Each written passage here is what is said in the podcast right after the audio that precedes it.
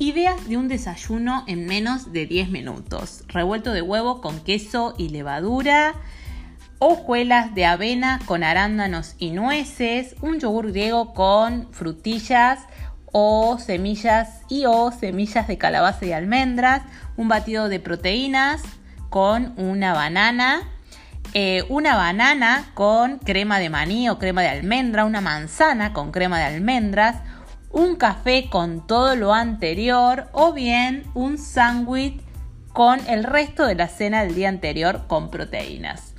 También te puedo sugerir un chia caps, eh, un chia pudín, perdón, que eh, se hace 8 horas antes, pones 150 centímetros cúbicos o medio vaso de leche chocolatada, de leche con eh, cacao amargo y edulcorante y le colocas dos semillas de chía.